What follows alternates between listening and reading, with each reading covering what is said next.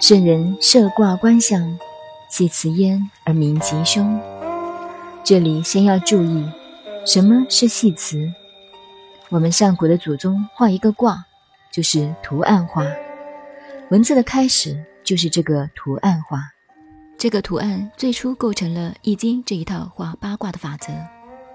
每卦下面加上文字的解释，也就是在图案下面吊上一些文字来解释这个图案。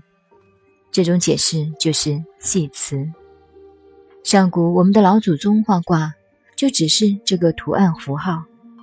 这个符号究竟是什么意思？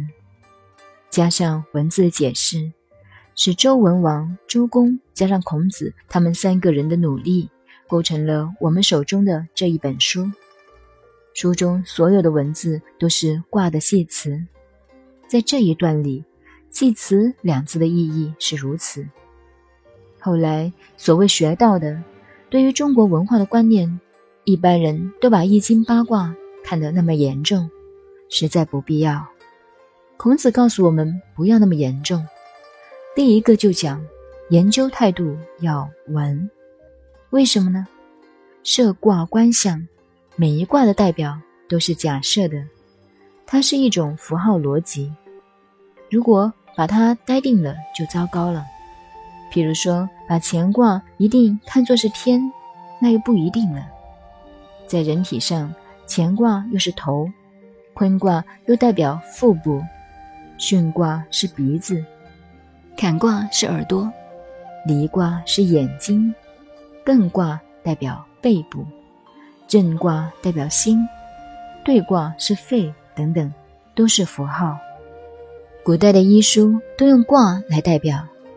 我们看到古代的医书上说到震，这又代表了心脏，也包括了思想。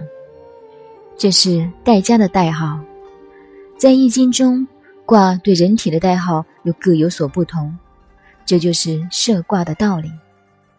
研究易经要注意“设卦观象”四个字，大家越懂得未来的发展，所谓未卜先知，未来的世界，明年的国家大事如何，自己在心里卜一卦看看，设他一卦，观他的现象。